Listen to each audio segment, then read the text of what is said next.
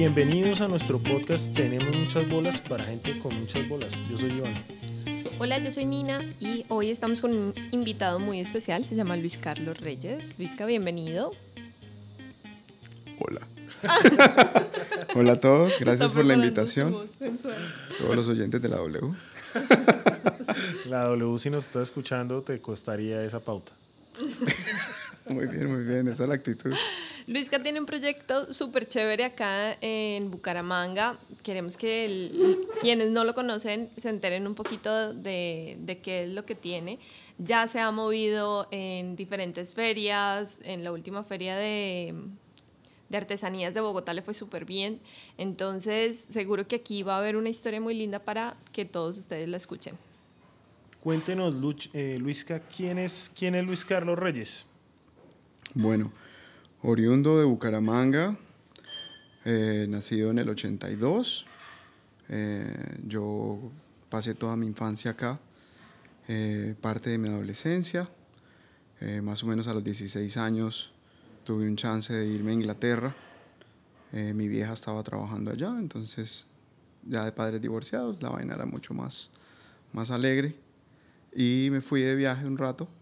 A eh, estudiar en- a estudiar. en. Antes de llegar al Instituto Caldas, yo El pasé. glorioso el Instituto glorioso. Caldas. Todavía me acuerdo el personero cuando estábamos en décimo, ¿quién era? Iván Arango. ¿quién? Pero esta no se trata de esto. Bueno, sí, es algo así, es algo así. Esto, a mí siempre me gustaron las artes. eh, mi hermana me enseñó, mis dos hermanas, eh, a pesar que mi hermana mayor fue contadora, pues a ella también siempre le han gustado las artes. Hoy, hoy en día ella es decoradora, o sea, es interiorista. Eh, mi otra hermana es historiadora y también siempre eh, preocupada por que nos gustara, eh, pues sí, como presentándome el rock argentino, presentándome todas esas cositas que pues en una, sí, en una adolescencia búcara no es, no es tan común, Era- no éramos muy pocos. Entonces esto, me acuerdo muy bien que mi hermana María Fernanda, gracias Joancho, me acuerdo muy bien que mi hermana María Fernanda a los 14 años me dijo, mire Luis, ya deje de ver tanta televisión y es hora que usted se lea a García Márquez. Entonces, tomé ¿La 100 años. To- sí, tomé 100 años de soledad y por favor, empiece con esa vaina. Y bueno, entonces ahí me fui para Inglaterra y con ya, sí, a mí siempre me gustaba, siempre me gustó el dibujo. eh, yo tuve problemas serios de disciplina, entonces eh, en el colegio, en esa época, en la quinta del puente Matilde, le recomendó y la psicóloga del colegio le recomendó a mis papás comprarle al chino un cuadernito, comprarle al chino unos lápices, que él termine sus actividades y se ponga a dibujar. Eh, esas son historias que me cuenta mi madre, porque yo todavía, sí, yo me acuerdo muy bien de eso, pero no, no sé, si uno a esa edad no, no ve todo, sí, no lo ve de una manera sí. tan seria. Entonces, eh, cuando me fui para Inglaterra, yo sabía que quería, yo ya sabía que quería hacer algo con las artes y ya, ya tenía como dos colecciones de cuadros encima, o sea, que me dediqué y me senté a hacer unos cuadritos, cosas muy, muy simples con el... ¿Todo autodidacta? Todo, o no, pues en, en- primero- en los colegios hubo unas, una como introducción a los materiales, pero la estética sí era lo que a mí, como yo me, como, como el canvas me hacía vibrar los ojos y yo me sentía, yo me sentía completo cuando terminaba esas piezas. Eh, obviamente en ese chance en Inglaterra eh, pude asistir a un colegio muy importante. El colegio me demandaba que ayudara en las clases de español y en clases de salsa. Obviamente un cliché arrecho porque yo no bailo ni miércoles. Sí, mis hermanas, toda mi familia por parte de mamá son re bailarines, pero por, por parte de mi mamá, de mi papá son de sentarse a tomar whisky, esos manes no mueven el culo. Y yo soy, yo no sé, a mí me gustó eso y pues obviamente a uno le tocaba bailar para hacer el levante, pero que a mí me guste pararme a, a- a El gozarme un vallenato. No, igual uno en Londres. Claro, se marica, eso es como sí, show. eso es un brasilero, así no juegue fútbol, se va para Canadá y el man es Pelé. Sí, sí, total. Entonces yo en Inglaterra, claro, el profe de salsa, hijo de pucha, mostrando todos mis pasos. Pero también tomé cursos de historia del arte y curso de arte. No podía tomar, yo ya estaba, yo ya tenía 16 años, entonces estaban los, la- los muchachos entrando casi a los A-levels, que son como, sí, donde tú escoges varias materias y Como Eh, electivas, ¿no? eso, electivas, ya concentrándose en lo que piensan hacer y yo no podía tomarlo todo, habían unas cosas un poco avanzadas que, pues no avanzadas porque nosotros también tenemos una educación muy buena, pero en idioma, eh, los- las presentaciones de esos trabajos en, un, in- sí, Claro, en inglés todavía no estaba. británico. A presentar un ensayo y yo también era flojo para la literatura, la clase de español para mí siempre fue dura. Entonces esto, entonces esto, me metí en clase de artes y muchos de los breaks que tenía tenía que pasarlos en biblioteca. Entonces, porque todo el colegio estaba tomando clases y yo para donde cogía me iba para la biblioteca y yo quería entretenerme un poco y empecé a leer sobre Monet, empecé a leer sobre Picasso, que yo ya sabía quiénes eran ellos, eh, pero el que más me marcó fue Dalí. De todos los primeros libros, Dalí fue el que dije, pucha, este man está loco. Y antes de irme para Inglaterra yo ya sabía que era el surrealismo y yo ya, sí, yo ya tenía ciertos cuadros predilectos y no era la persistencia del tiempo, él tenía también otros cuadros muy importantes. Me devoré todo lo que había en esa biblioteca, una biblioteca hermosa hacia los Harry Potter, pero de Salvador Dalí.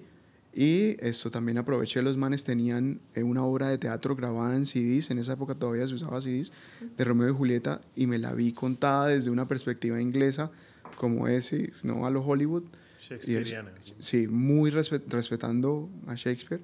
Eso me fascinó. Y yo llegué otra vez a Colombia sensibilizado al máximo de las artes.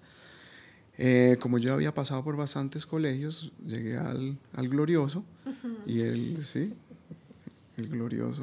Instituto Caldas. el Glorioso Instituto. Eh, y ellos me tomaron condicional. Obviamente ya al año tenía problemas porque ya otra vez estaba con todos los gamines. Entonces al año ya tenía problemas disciplinarios otra vez. Me pusieron, me pusieron unos, unas actividades extracurriculares que me tocó hacer unos, unos murales gigantes para las interclases. Así, así. comprando eso trabajar, no me echaron. Sí, me, me, me clavaron trabajo. A picar piedra. Y en no, sí, a moler ahí en la cantera. Y entonces ahí, ahí fue que empezó todo lo de la cerámica. No, pero, pero sí, entonces un- una, una señora, eh, Leonor eh, Pacheco, Leo- Creo que Leito, sí. ella era psicóloga, ella creo que todavía es eh, profesor, o bueno, la psicóloga del colegio. Ella sí fueron a tocarle el tema, el caso, y ella me dijo, no, espérese, mándemelo para acá. Y yo empecé a tener sesiones con ella y ella como que me protegió y le dijo a las directivas, no, este man no lo tienen que sacar, este man tienen es que ponerle qué hacer. ¿Sí? Y ella eh, me hizo las pruebas, eh, habían unas pruebas antes de graduarnos donde, sí, en la primera salí médico, en la segunda salí arquitecto, y ella me dijo, sí, es que usted, y entonces se preguntaron, pero ¿y este man qué? No, es que él manipuló las pruebas, ¿sí? Había, eh, usted también las hizo, ¿no? Sí, además que yo creo que allá nos veíamos en la oficina de la nena. porque Claro, a que este man me mismos problemas. defendiera o porque estaba ya ponchado también. Sí, yo fui personero del colegio solo seis meses porque me quitaron la personería los seis meses Bueno, por ser altanero. Pero esos seis meses los cuento todavía las Sí, defensas. sí. sí. Fue Sí, duro, fue duro. Caí que me hagan llorar allá, pero bueno, éramos muy caspas. Esto, terminé el colegio y durante un año sabático. Eh, mi madre ya había llegado de Inglaterra y se fue para, para Estados Unidos. Ella me dijo, venga, acá tenemos unos chances, usted quiere estudiar acá. Yo todavía estaba con la vaina de la ciencia forense. Yo quería algo que mezclara ciencia y que mezclara las artes. Eh, acá no habían científicos forenses, habían como tres, entonces los ¿Cómo así casos... que yo ya estaba todavía con la ciencia forense. ¿En qué momento pasamos de las artes y de Dalí Shakespeare a la ciencia forense? En, el, de En décimo y once, en décimo y once, en décimo y once, es que yo quiero mostrar acá Sí, mi es. lado social hacia el país, porque esto, en décimo y once, sí, las artes son muy importantes, mi viejo nunca me dijo sea esto, mi madre nunca me dijo sea esto, sea lo que usted quiera, pero en esa época eh, habían como tres y hubo un caso muy cercano de una persona que le mataron al marido y, y yo en esa época también me estaba leyendo Mustios pelos de muerto eh, y mucha eh, pues, eh, novela policíaca, Edgar Allan Poe, ¿sí? Yo estaba ahí pegado con eso, fascinado. Salió el primer libro de Harry Potter que me lo regalaron, entonces esto, eso también novela policíaca con un poquito de fantasía. Entonces yo estaba metido en eso y para mí la ciencia forense mezclaba las dos. Mezclaba el lado científico, mezclaba las artes, mezclaba también la intuición de investigar, y eso a mí siempre me fascinó.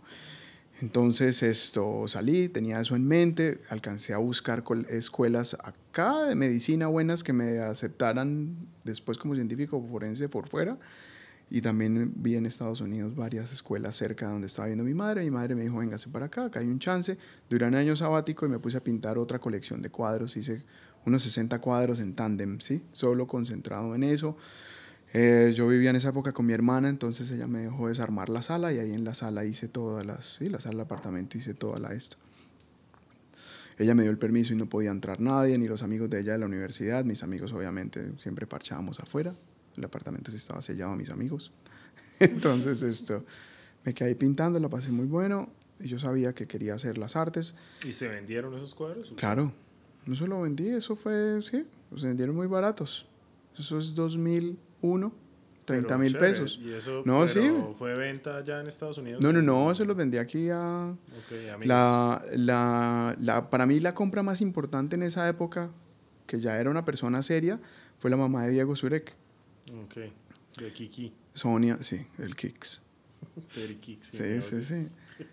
La mamá de Diego, Sonia, Diego me compró uno, todos mis amigos obviamente me compraron uno y Diego creo que tiene varios, yo no sé si él todavía en la casa tenga uno. La mamá de Diego fue y me encargó dos grandes.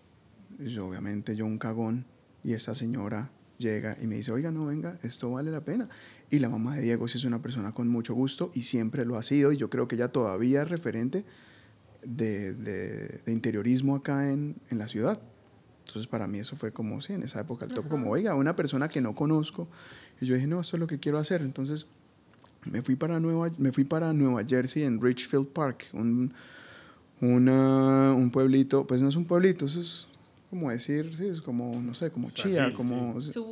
Es un suburbio, eso, es un suburbio a las afueras, muy cerca, de, muy cerca de la frontera con Manhattan, que ahí uno en 40 minutos estaba cruzando el Lincoln Tunnel.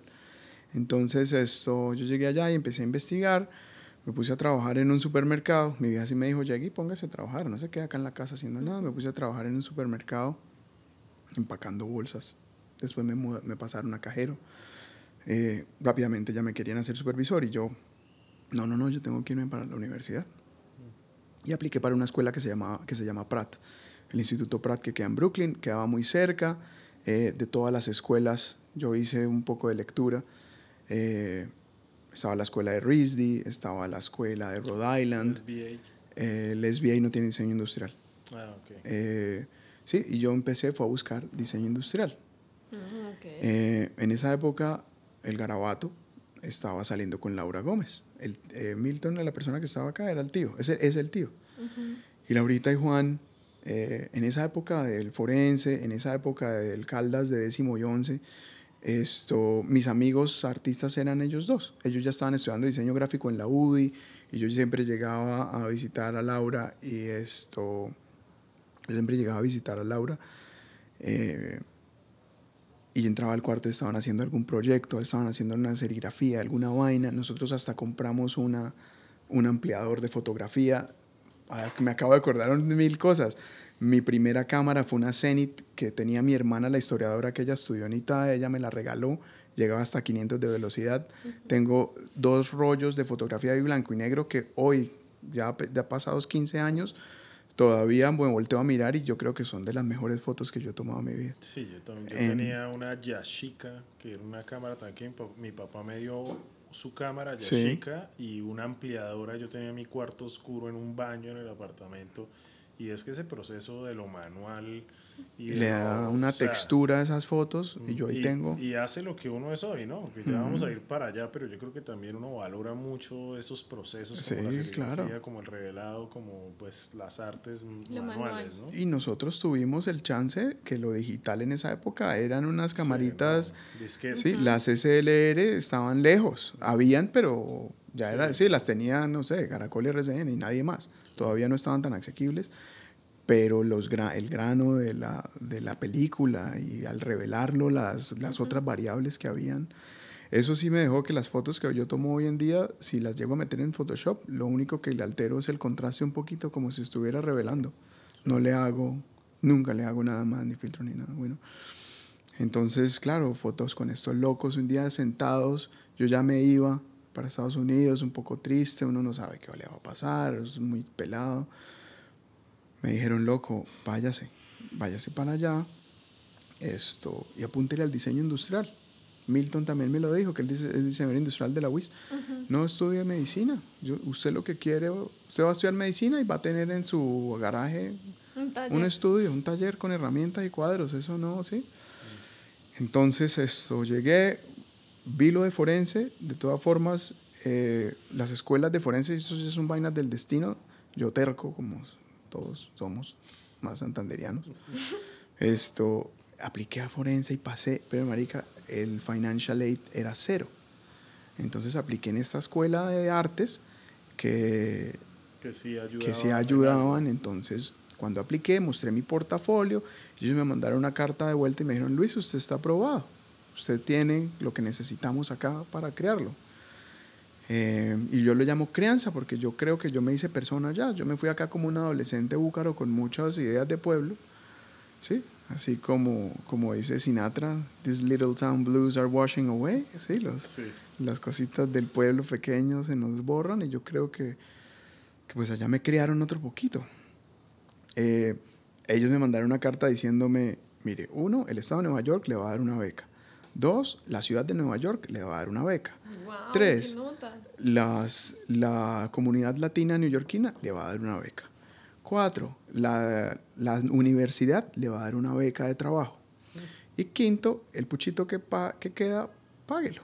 Entonces yo, uy, le mostré eso a mi mamá. Mi mamá vio y dijo, no, esto es posible, hagámosle. Ya no es una locura, porque Pratt es una universidad muy costosa. y no...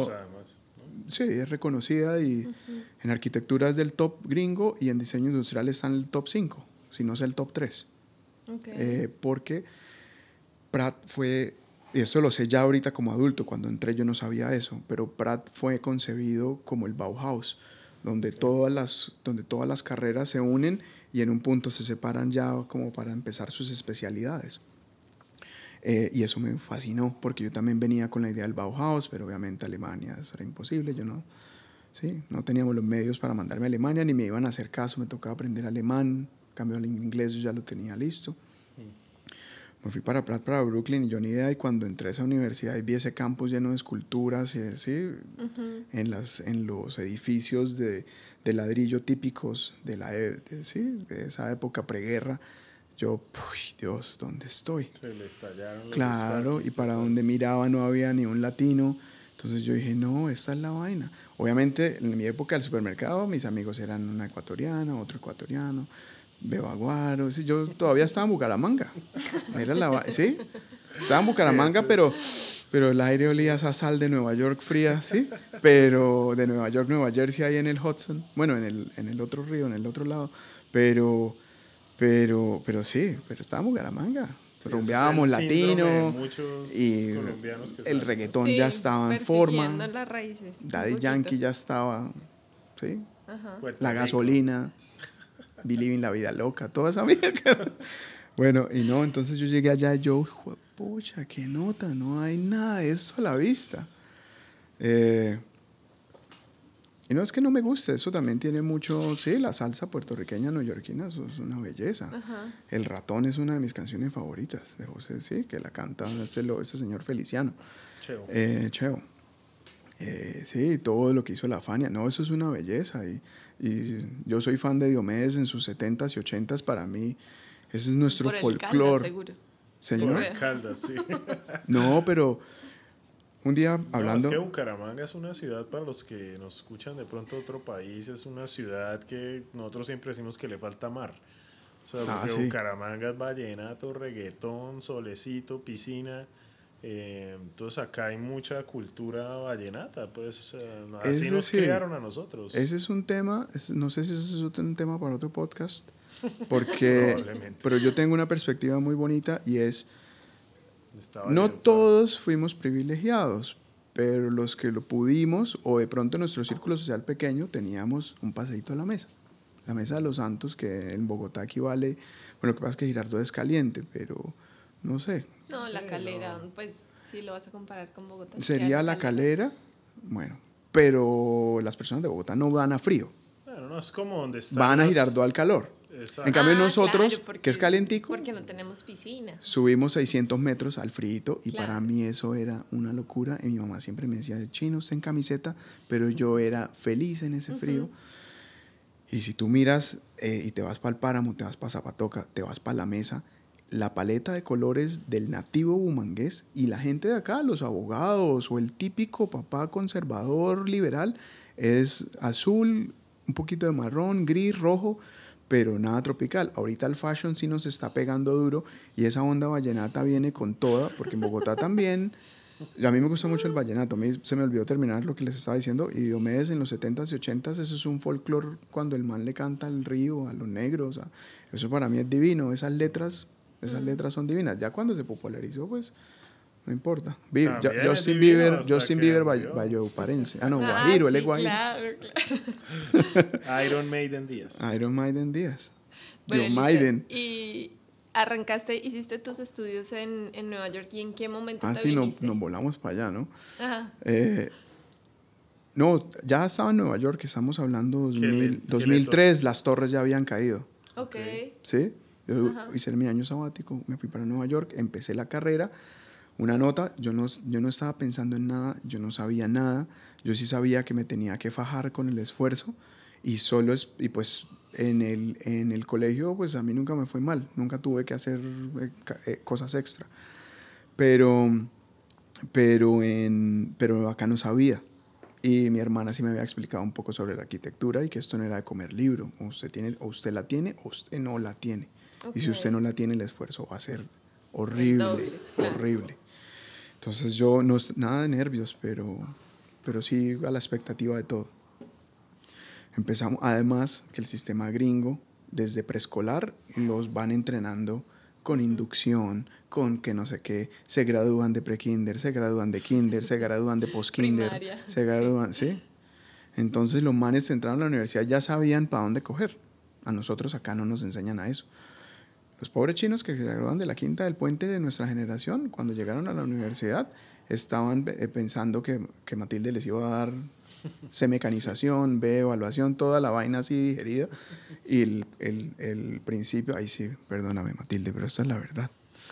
Esto les castra el sentido de investigación total. Sí, pero lo que pasa es que también, también yo creo que es un tema generalizado de la educación, pues al menos en Santander. No voy a Pero el Caldas no Colombia, tenía eso, Ivancho. Pero no habían electivas, no había un montón de cosas Ah, que ya a sí, nivel sí. mundial uno sí ve y es usted, o sea, digamos, nosotros decíamos en décimo, un décimo, ver química, física, trigonometría, un montón de vainas que me Sí, decían, "Hermano, rápido y hágale. sí. Y hágale y, y ojalá se lo coma para que vuelva y haga el año, ¿no? Porque eso es también el negocio Hmm. El de la refuerzo, educación. sí. a Ay, veces. no, no, no. Eh, no, pues es que como nosotros sí no lo comimos y nos, sí nos tocó pagar. Hablando de la herida, sí. eh, eh, respirando por la herida, pero no, realmente sí hay un tema interesante ahí, es en la educación en otros países que tú des como desde octavo, noveno, tomas selectivas de las que hablábamos y ya es como, bueno, este man es un man de las ciencias o es un man de las artes, las humanidades y, y eso, pues lo que está diciendo Luis Carlos, prepara mucho más para el choque cultural porque tú eres de Bogotá, pero nosotros que venimos de la vereda a Bogotá, Ok. Ay, a hombre. todo ese cambio y pues tome y hágale, hermano, o sea, se lo embuto, ahora no me imagino pues en Pratt Institute en Nueva No, York. pues yo llegué un poco desubicado. Yo sí veía que todo el mundo ya estaba en grupos, ya estaban los populares, ya estaban por allá los locos de, de, ju- quarterback. de juegos de. Sí, estaban los quarterbacks y. En una universidad de artes, que el equipo de básquet es baila. El equipo de hockey no tenía. so- eh, fútbol americano menos. Es, era más una universidad de sobredosis. Eh, y había una casa delta, una casa de una fraternidad. Y a mí me pasaron la carta que ven en la fraternidad y los manes eran todos, ¡oh! Y vamos a tomar cerveza. Y sí, nosotros, el combo de nosotros nos lo gozábamos mucho por eso. Claro, eran manes grandes. Pero cuando llegábamos al, al, al salón a hablar con el profesor, a la crítica, ya la casa delta no valía. no era una universidad de ese tipo, no era una universidad gringa de ese tipo. No era una universidad de Tennessee o la de Charlotte, sí, no. Era algo como, no sé, como un Berkeley, pero más relajado aún. Ok. Historia del arte, eh, 4D, que era video, que eso a mí me fascinó. Yo me devoré Adobe Premiere ese semestre una nota y todavía lo uso. Eh, pero obviamente le enseñan a uno la herramienta en la primera semana. Usted la coge o no la coge y ya el resto produzca. Produzca de manera creativa algo. Eh, todo tenía, eh, había unas clases de ciencia que tocaba, las de humanidades, eh, que igual eran basadas a las artes, ¿sí? sobre las químicas de los, de, los tintes. Todo una nota basada en las artes y lo crearon y lo crearon y lo crearon a uno. El segundo año ya era más especializada la vaina y sí nos dividíamos cada uno en su carrera. Bueno, primer año fue un revoltijo con todos, se hacen todos amigos, entonces uno se va, pero tiene amigos en fotografía y le dan a uno acceso a los laboratorios, tiene acceso en bellas artes. Los de diseño industrial con los amigos de bellas artes era una nota porque la cerámica era parte de diseño industrial, pero el diseño industrial estaba tocado como diseño en el papel, diseño en el computador y entregue que allá se lo hacen. Pero muchos, sí nos, como a mí que siempre me ha gustado ensuciarme, eh, con los amigos de, de, Bellas Artes, el profe, mire, venga, que este man, el profe, venga, hágale tranquilo, pague los fees de, para que usted esté acá, y yo le hago acá un pedacito, así usted no tome la clase, venga y asista. No le van a dar los créditos, pero venga y asista, y claro, yo asistía. Eh, en la universidad yo sí sabía que tenía que hacer un esfuerzo, eh, a pesar de todas esas becas, igual era pesado, no, sí, no, mm. ni comparado con una universidad rola, pero pues obviamente ganando en dólares y gastando en dólares es diferente. Eh, pero yo sabía, yo perdía esa beca y para afuera, yo ya estaba enamorado, además que yo estaba en mi, ¿sí? Yo estaba en mi vaina. Tu cúspide creativa. no, pues, y, y en, en, la comunidad eran todos artistas. O sea, cuando yo era niño, si yo me ponía a hablar de Salvador Dalí con mis amigos, ¿quién? ¿Sí? Ajá.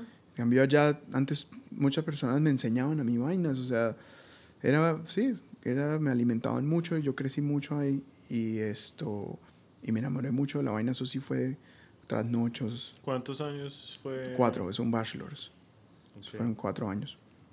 Para tercer año, eh, cometí el error, bueno, no cometí el error, eso me pulió mucho la muñeca y el dibujo, pero no sé, eh, Pratt está inclinado hacia, aunque ya ahorita se, euro, sí, se volvió un poquito más euro y más inglesa, pero en mi época sí era curvas bonitas y primero la forma y que sea todo así muy USA, ¿sí? Eh, entonces esto, me metí en la clase de transportación para dibujar carros, había un, había un man muy teso que todavía me hablo con él, ese man, ese man apareció en un show de Discovery de carros. Eh, y lo contrató la General Motors, man un teso, pero él renunció rápido y él dijo, no, yo quiero hacer mi vaina, yo no quiero estar acá detrás de un mico, ¿sí? un mico dando vuelticas, haciéndoles. Él, él a veces me decía que no quería ser un French Poodle, que le dijeran siéntese y se sentaba así. No, él quería hacer su vaina. Libre. Yo siento que cometí ese error porque ese semestre sí me lo aprendí a dibujar, pero que me haya llenado mi cabeza y que haya investigado algo. Yo le preguntaba al profe, profe, estamos dibujando todo el santo día y ¿cuándo vamos a hablar de suspensiones? ¿Cuándo me va a hablar de una caja? Yo no sé dónde queda la caja de un carro, ¿qué hace? No, eso usted no necesita, para eso es el ingeniero mecánico. Y eso sí me mató. Claro, pero eso era difícil entenderlo en ese momento, pero yo creo que hoy en día ya se entiende más, ¿no? O sea, zapatero a tus zapatos. Claro, y, claro. Pues obviamente les estaban enseñando era... Solo dibujo, era, era un bootcamp de dibujo, era militar. Desde que usted llegaba, el profesor saque su lápiz y raye. Así yo esté hablando y no estemos dibujando, usted esté rayando el papel y cambia y raya otro papel, haga líneas en diagonal sin mirarme. Sí, el manera... sí un asesino. Pero el profesor sí, un bacán. Martin Skalski, espero que todavía esté vivo. No creo que él me recuerde ni que yo sea de sus aprecios, pero yo sí valoré mucho. Lo que pasa es que en segundo año se abrieron, las, se abrieron las, la convocatoria para el intercambio. La, la, universidad tenía un intercambio y preciso estaba fresquito. Llevaban por lo menos tres, tres promociones. O sea, sí, la, la promoción de, de juniors iba viajando. El primer premio era el Bauhaus, el segundo premio era Rietveld en Holanda, el tercero era una escuela en, en Escocia. Eh, la escuela, de, la escuela de, de, París, todo el mundo quería ir, pero el requerimiento sí era francés. Los alemanes dijeron, no, no importa, porque claro, todos los alemanes hablan inglés, entonces ellos iban a Pratt, que era una, una universidad súper costosa, pero al Bauhaus es una universidad de mil euros el año, una vaina así. Entonces, excelente ese intercambio. Nosotros íbamos allá, pero entonces ellos dijeron, no, vengan, respiren Bauhaus y no esto, y no, y no le paren bolas al alemán. Alguien lo va a ayudar, el profesor, todos hablan inglés, tranquilo, fresco, que usted no se va a ver. Sí, me hubiera gustado saber alemán porque en las cátedras sí me perdí cátedras, me perdí de conocer profesores súper importantes, porque como en Prat los profesores del Bauhaus deben estar activos. ¿sí? No son profesores, deben ser profesores de tiempo completo, pero deben estar activos con su práctica o trabajando con alguien importante. Entonces apliqué y aplicamos todos. Eh, muchas personas cayeron en el primer corte, fuimos pasando, fuimos pasando, fuimos pasando, y preciso cambió el decano. Eh, y cambió el decano por un señor, una medio porquerita. Deborah Johnson, que era la decana de la época, sí me dijo, Luis, no se preocupe que usted, yo no sé por qué me dijo, es un fresco que a usted no le va a pasar nada. Usted se va para el Bauhaus, usted se lo ganó. Eso se medía en notas y se medía en las opiniones de todos los profesores y quién iba a representar a Prata ya en el Bauhaus. Entonces yo apliqué y el promedio norteamericano eh, no quiere viajar más. Ya haber estado en Nueva York, irse de cualquier zona a estar en Nueva York ya para ellos era el top y muchas personas sí son muy regionalistas y ellos dicen que en Alemania no tienen que aprender nada, pero pues yo lo entiendo. En América también se producen cosas especiales y las, si uno compara herramienta alemana con la norteamericana están a la par, no hay ni nada se le quita ni nada se le pone. Eh, entonces a mí también me quitó, hay mucha gente que podía ser amenaza. Pero entonces yo pasé y que cambió el, el decano y el decano sí llegó y dijo, esto, loco, pero usted no es de acá. Y yo le dije, no, yo no soy de acá, pero yo soy residente y yo como residente tengo mis derechos. Yo ya venía con cancha del personero del Caldas. Algo se le tenía que pegar. que no me van a venir a joder. Yo soy de Bucaramanga, hermano. Mire, mano, le dije. Listen, mano. Listen, listen, hand. Listen, hand. Esto, yo tengo mis derechos, los profesores ya hablaron y él me dijo así en la oficina, me dijo, Luis, usted es latino y usted no va a ir al Bauhaus. Usted no puede representar, además que el man era como de familia alemana también. El man hablaba alemán perfecto y la esposa era holandesa. Usted no va a ir y porfa discúlpeme. Entonces yo me fui, luego como yo era híbrido, o sea, yo era residente norteamericano, pero digamos las selectivas de inglés pesado no me las, o sea, yo las pude cambiar por las que veía con los internacionales. La universidad no tuvo ningún rollo en, en hacerme ese cambio. igual yo creo que pasa uno en un millón. Eh, porque los dos puertorriqueños que habían sí fueron creados en Nueva York de padres puertorriqueños, pero eran no también no eran personas salseras, eran locos que les gustaban las artes. Aunque la salsa es un arte, no quiero que eso quede ahí como si algo malo. Eh, entonces yo fui una vez donde Mia Scheifer, que es la persona de Relaciones Internacionales, eh, y le dije, Mia, me está pasando esto. Obviamente uno en esa época que abogados ni que nada, uno no es muy pelado para pensar que puedo hacer algo. Y ella abrió los ojos y me dijo, Luis, ¿en serio esto pasó? Déjeme, voy a ir a hablar con ese man. Yo no sé Mía qué le dijo. Pero ella le tuvo que decir, usted está loco, donde este man le llegue a usted a cancelar eso, que él ya tiene un documento que lo garantiza, esto, y alguien llega a escuchar, demandan en la universidad. es que es pendejo? No, que no sé qué. El man no me llevaba la buena para nada y yo nunca le había hecho nada. Y marica, mis notas, pues a mí me iba bien. Mm. A mí me iba bien. Yo no me clavaba, para la única que teníamos que clavarnos era historia del arte, porque eso sí era memorizado, eso es del, en, en, el estilo viejo, pero pues a mí igual me fascinaba. Y bueno, señores, historia del arte, miren los cuadros. Y ¿dónde podemos ir a ver los cuadros? Ay, vamos al Metropolitan. y allá están. Al MoMA. Vamos al MoMA y allá están. Sí, vamos al Whitney, vamos al, al Guggenheim. Y pues no tenemos que verlos en los libros. Chévere. ¿Qué nota? Eso sí fue una nota. Entonces esto, entonces me fui para el Bauhaus y sí me mandaron con otra persona de diseño industrial, con un tejano que también, era que también es parcero. Igual la pasamos del carajo. Eh, igual la pasamos del carajo. Y en el Bauhaus aprendí otro poco el pedacito que no me gustó de esta clase de transportación, porque fue el primer semestre de junior, del tercer año, transporte, y el segundo semestre fue Bauhaus. Yo igual no quería hacer otro año más ni dibujando macaneadoras ni nada de eso. Yo quería de verdad aprender pensamiento intelectual e investigativo y en el Bauhaus estaba y la pasamos del carajo. Y en el Bauhaus no pasó en las clases porque yo la verdad me paraba y solo hacía así. En este momento estoy subiendo la cabeza para arriba, para abajo. yo sí. Eh, y ahí ya afinaste un poquito tu vena artística. Lo que quería. Ok. Y obviamente, segundo, segundo, segundo año, proyectos de diseño industrial, cerámica. Ajá. El Bauhaus fue un proyecto cerámico. Y llegué, y llegué a tomar clases, la mejor clase de esa época, que era con Robert Langhorn, un profesor eh, inglés de la, del Royal Institute, del Instituto de Artes Real de Londres el man aceptaba, el man miraba, se daba el lujo de mirar quién pasaba la clase. Y él decía, no, este no, este no, este no, este no, este no, este no. Porque todos querían tomar la clase. Y el tejano y yo vimos, nos vio, ven del bajo, estos manes y ya, están, están listos. Luisca, ¿y por qué cerámica y no pintura, no escultura, no, Yo seguía no pintando. dibujo, no otra? No, Pues hay durante- tantas durante- dependencias en el arte, ¿por qué cerámica?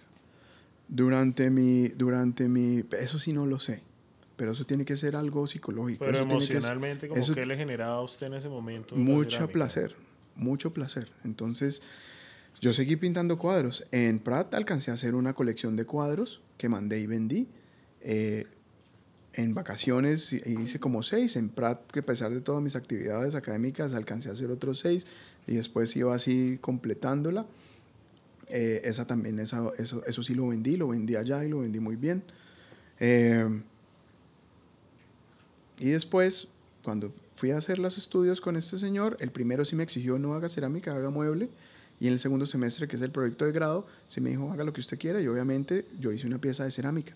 Pero yo todavía no era consciente en ese momento, Iván, yo, Nina. Yo estaba, yo solo, no sé, salían las Había piezas una pasión y por la cerámica. cerámica.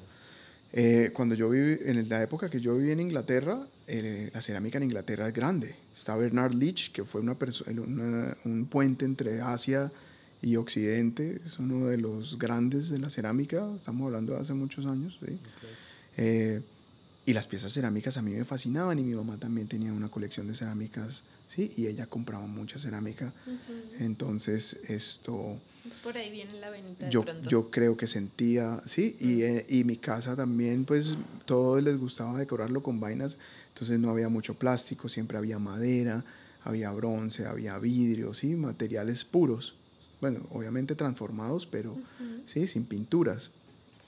Eh, esto, entonces yo, no sé, yo sentía mucho placer en desarrollar la vaina de cerámica, tomé mi primera se- clase de cerámica de esmaltes en Prat, y la transformación era una locura de Bancho, porque pues eso, mire, acá hay unos tanques, hagan las piezas, hicimos las piezas, y eche este en este tanque y salió una vaina verde, una vaina gris, otra vaina otra vez gris, otra vaina era blanca. Aparte de la química que les habían enseñado antes, ¿no? Lo metimos al horno y salió unos azules, unos violetas, y yo, "Pe- pero ¿qué pasó? Yo no hice esto.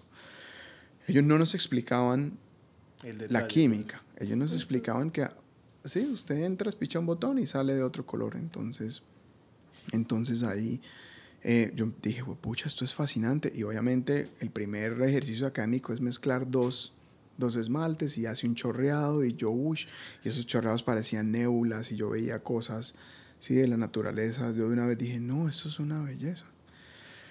Entonces me gradué y en el último semestre esto, en la clase de portafolio, una profe alemana, pero ella sí alemana, alemana, con acento, eh, me dijo, mire Luis, yo sé que usted no va a ser empleado. Yo le digo, ¿y cómo así? Usted no va a poder ser empleado, porque usted es terco. Y porque usted, ¿sí? Y usted hacía, a Y mí en el usted- Caldas sí me dijeron algo Y de eso. usted es sí. santanderiano, no mentiras. Y usted conoce a la Enguer que me dijo. la profe me dijo, usted es terco y usted siempre tiene una opinión y la opinión por lo general la caga. Usted siempre coge y da la opinión, pero la opinión opaca. Yo ya me he quitado eso un poquito. Yo En creo que eso sí es algo muy de nosotros. Tal vez, sí. Lo que pasa es el- que es un tema más de. Porque los gringos son todos positive, eh, Sí, cultura californiana, de- aunque Nueva York no es así, pero pues, o sea, es- ellos querían sacar gente positiva, yo los entiendo. Ellos me lavaron un poco de eso, Ivancho, y nosotros somos criticones, marica, eso sí. Es criticón y envidioso como una boleta. Sí, pero estamos cambiando todo eso con, con gente que está trayendo todas esas nuevas ideas, porque sí nos hemos encontrado mucho esa, ese tema, ¿no? Que hay, que hay una preconcepción, incluso nosotros también la tenemos, no vamos a decir que no, que el bumangués es un poquito, sí, como que the grass is always greener. On the other side, sí. Entonces siempre lo que está haciendo el otro man, eh, ah, no, pero eso debe ser que hay un torcido, debe ser, o claro, sea, hay una falta un poco de apoyo. ¿Dónde están lavando? Claro. Porque, no, eso ella me lavó eso, pero me dijo, usted todavía no está listo, usted sale ahorita, se va a trabajar y usted se va a quemar porque me lo van a quemar en los primeros tres empleos porque por su personalidad usted no les va a servir. Usted puede que les venda cosas chéveres y que sus productos se vayan a vender, pero su personalidad no lo va a dejar. ¿Y qué propuesta tenía la chica? Ella me dijo, vaya, se, vaya con su profesor. En esa época era ya el último semestre, yo, yo eh, tomé clases en el verano. Eh, no me vine para Colombia, tomé clases en el verano y adelanté muchas selectivas y entonces mi último semestre fue proyecto, portafolio y, y esto, y prototipado, pero era más como conceptualización. Y era una clase totalmente intelectual. No teníamos que hacer nada. Las cosas que hacíamos eran tres cosas, pero tenían que, sí, o sea, uníamos todo. El profe de, de conceptualización eh, se, llama, se llamaba, porque él ya no dicta en Ron Gilad. Y la profe me dijo, mire, a Ron le gusta su trabajo. Para nuestra clase de portafolio se tiene que entrevistar a un diseñador conocido. Váyase a donde Ron. Cuando usted esté en la, en la, cuando usted esté en la oficina de Ron, él ya va a saber usted por qué está allá. Pídale que le dé una práctica. Entonces yo, bueno, Qué nota, pero. Me fui para allá, el hombre. Chévere que el, el, ese tipo de consejos, ¿no? O sea, eso tampoco pasa mucho acá, que te sigan la pista de cuáles son tus características, en qué eres bueno, aconsejarte supuestamente las universidades tienen un consejero y, lo que pasa es que, no sé, tal vez el modelo de tener que hacer una práctica y en el afán de tener que salir a conseguir una práctica, la gente se puede desviar un poquito. Pero qué bueno que te dieron como ese empujoncito. Claro, no, y a todos, a todos miraban, mire, usted está cortadito para acá, vaya, busque este camino. Le daban un, el último empujoncito. Entonces llegué a donde Ron, eh, Ron Gilad en esa época ya tenía piezas en el Metropolitan, piezas de la colección del Metropolitan. Eh, amigo de la curadora del MoMA. El man a cada rato iba a dar allá cátedras, sí, como charlas, como lo que estamos haciendo acá, pero con audiencia. Eh, trabajándole a Moy, que son unos locos de, de Holanda famosísimos. Trabajándole a Casina, trabajándole a casas grandísimas. El man un duro, ¿sí? Un duro, un duro consagrado. Eh, y las piezas del man todavía son, o sea, son atemporales. El man es un duro. Y el man va a morir uno de los genios de nuestra época. Y yo fui donde Ron y Ron me dijo, usted me sirve. Venga. Y yo le dije, uy, yo lo único que no quiero es estar detrás de un computador. No, no se preocupe. Usted va, ¿sí? si usted quiere me hace la maqueta en balso. Pero yo, bueno, listo.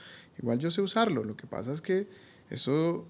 Eh, yo siempre creí en el error y el computador es todo tan perfecto y no hay gravedad que el proceso investigativo no... El computador sirve para montar una maqueta y saber, bueno, más o menos vámonos por acá, pero siempre los radios son perfectos, ¿sí? Y a veces uno haciendo maqueticas o haciendo, jugando con materiales, pasa un, un, error y sale algo hermoso.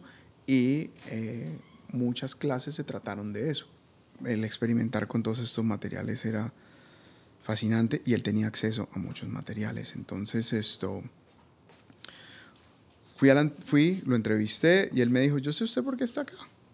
Venga y empieza a trabajar acá con nosotros.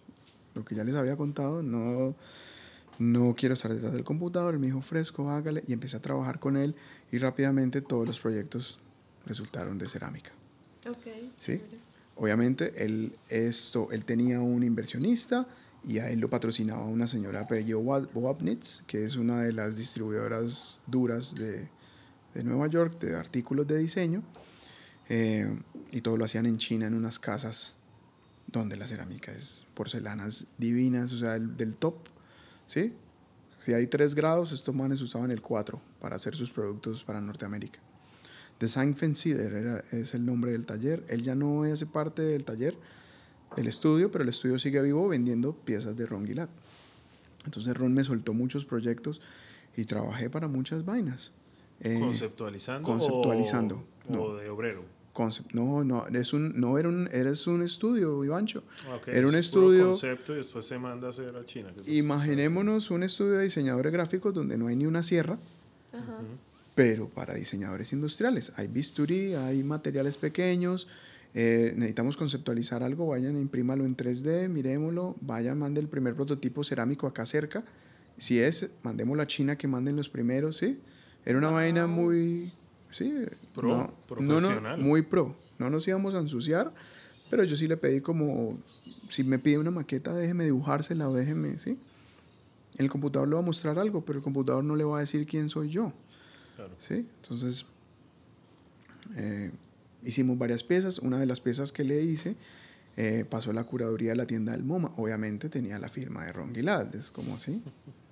Bueno, pero es un, es un triunfo personal. Pero él me igual que dijo- van quedando, ¿no? Él me dijo bien chino, esta la hizo todo usted y mire, yo, no, yo solo fui la presenté y tal. En, e- en esa época, él también me dijo, yo lo quiero ayudar a usted. Entonces, váyase donde estos amigos, muéstrele su proyecto de grado. Y mi proyecto de grado también estuvo en unas galerías en Chelsea. Uno, sí, mucha gente lo conoció, ya sabían quién era yo. Entonces, este loco llegó y me dijo, venga, me salió una oportunidad en Italia, camine, vámonos, vámonos para Milán. Eh, y yo sí le dije, no, no, porque yo sí fui honesto con el man y le dije, gracias Ron, gracias que usted me aprecia, pero yo no quiero ser su sombra toda la vida. Yo creo que yo ya aprendí aquí bastante. Eh, y me dijo, uy, qué pena, qué pena porque allá la vamos a pasar muy bien. Y el man ahorita está trabajando con mármol y haciendo unas locuras, pero... Pero quedó la puerta abierta igual con el hombre, me imagino. No, sí, nosotros ¿no? todavía somos amigos y yo después me lo encontré en Brooklyn varias veces en muchas reuniones en el edificio, porque de lo, del estudio de Tribeca se me olvidó contar eso, se fueron para 475 Kent, que era un edificio eh, en todo el río, el, el río oeste que divide Brooklyn con Manhattan, eh, en Williamsburg, y, esto, y ese edificio es todo de artistas. Ese edificio tuvo muchos problemas y que lo cerraron y que no sé qué, y un poco de vainas. Y él tuvo ahí su apartamento y cuando otros amigos hacían rumbas ahí me lo encontraba, porque Ajá. él, sí. Igual lo seguía visitando. ¿no? Y el man es un bacán y es un genio, el hombre es un genio. Él también me presentó a Mark McKenna, pero Mark sí era más de computadores y hagamos sillas así a lo Herman Miller. Y, y yo tuve ahí un chance de trabajar, pero a, a Mark sí me di el lujo de decirle que no, porque no me veía mi lado, yo sí me, vi, yo sí me veía, yo sí decía, no, yo quiero ser algo un poco más expresivo y no hacer sillas de plástico. Y yo ya en la época se hablaba mucho de sostenibilidad. Cuando nosotros nos graduamos, la sostenibilidad estaba en furor. Todavía en Estados Unidos no estaban las propagandas green. Estamos hablando de 2007. Ya estaba cogiendo el green. Yo venía acá a Bucaramanga y nada. Ni el diseño gráfico había cambiado. En Bucaramanga todavía estaba toda llena, recargada, como con cinco fuentes las, las pancartas. La única que me encontré limpia en ese 2007 fue una de Quaker que era toda blanca con el Quaker ahí. Y eso me pareció a mí espectacular. Esto, entonces, esto, entonces empecé ahí a, a, a remarle a este señor Mark, pero no me gustó y le dije, bueno, listo, no puedo venir más. Él me dijo, me voy para Human Scale. Cerramos Mark McKenna Studio y nos vamos para Human Scale, que es una empresa neoyorquina que produce muebles para oficinas. Yo sí le dije, uy, no, Mark. Yo después me arrepentí de haber hecho eso. Pero qué tal que me hubiera quedado ahí un mico detrás de un computador, que eso es lo que pasa. un monkey, sí, un, un mouse monkey ahí Sí, dando súper clics. bien, súper bien que la tenías clara. Oye, ¿qué, qué tanto em, personas, digamos que el- como, como el ron que tú tenías allá, puedan llegar a existir en Colombia? O como figuras así que tienen tradición, que tienen experiencia para enseñarle a la gente, puedan llegar a ver. David Consuegra, que en paz descanse, pero es un maestro. Esto, su viejo. Eh, yo creo que el maestro Espinosa también era una persona muy interesante. Eh, está el maestro Mansur, pero casi todos son en las bellas artes. Ajá. Porque la, arqui- la Cerámica, arquitectura, no, en cerámica no. Y la arquitectura en Colombia es muy comercial. Hay ciertos arquitectos que se arriesgan, pero lo que lo, yo creo que lo difícil es encontrar el inversionista. Yo creo que sí hay muchas personas talentosas, pero puede ser es que el inversionista no se atreva. Sí, no, yo creo que igual en Bellas Artes sí hay mucho talento, pero en cerámica pues no es mi fuerte, Hmm. eh, no sé, creo que Y en diseño industrial, un país lo define, eh, define su capacidad de producción eh, la cantidad, o sea, perdón, sí, sí, la, la, la, capacidad de producir de un país se define en la cantidad de diseñadores industriales que tenga. Acá tenemos la Tadeo, tenemos la Javeriana, tenemos la WIS. Los Andes. La del Valle, los Andes, la Nacho no, la Nacho no. Eh, y, creo, y tiene que haber otras. La UDI acá abrió, en Santa Marta tiene que haber. Entonces, hay bomba de diseñadores industriales anuales, hay. Pero ¿qué industrias quieren pagarle a un diseñador industrial para que haga sus vainas? Muebles Muñoz, yo no sé. Yo creo que ellos todo lo compran las patentes y fabrican. El diseñador industrial se vuelve un mico de, de computador. No, y usualmente como que no son trabajos que sean bien pagos, porque mi hermano también es diseñador industrial y él recién salió de la universidad eso fue como uno de los choques que tuvo, como que le tocaba Mico sentado frente al computador, probando sillas, diseñando sillas y no tenía un buen pago. Sí, de todos modos al que le gusta le sabe, ¿no? No quiere decir, ya lo hemos dicho en este podcast, digamos en términos de diseño industrial, de diseño gráfico, de publicidad, que todo trabajo tiene su mérito y hay gente que obviamente es feliz trabajando en una oficina eh, haciendo lo que hace pero como siempre recordando que este podcast es muy de emprendimiento y aquí estamos refiriéndonos más a la gente que se salió de esa línea de lo comercial. Sí, es que yo voy, eh, a, eso Voy con, a eso voy con Luisca y es de la seguridad.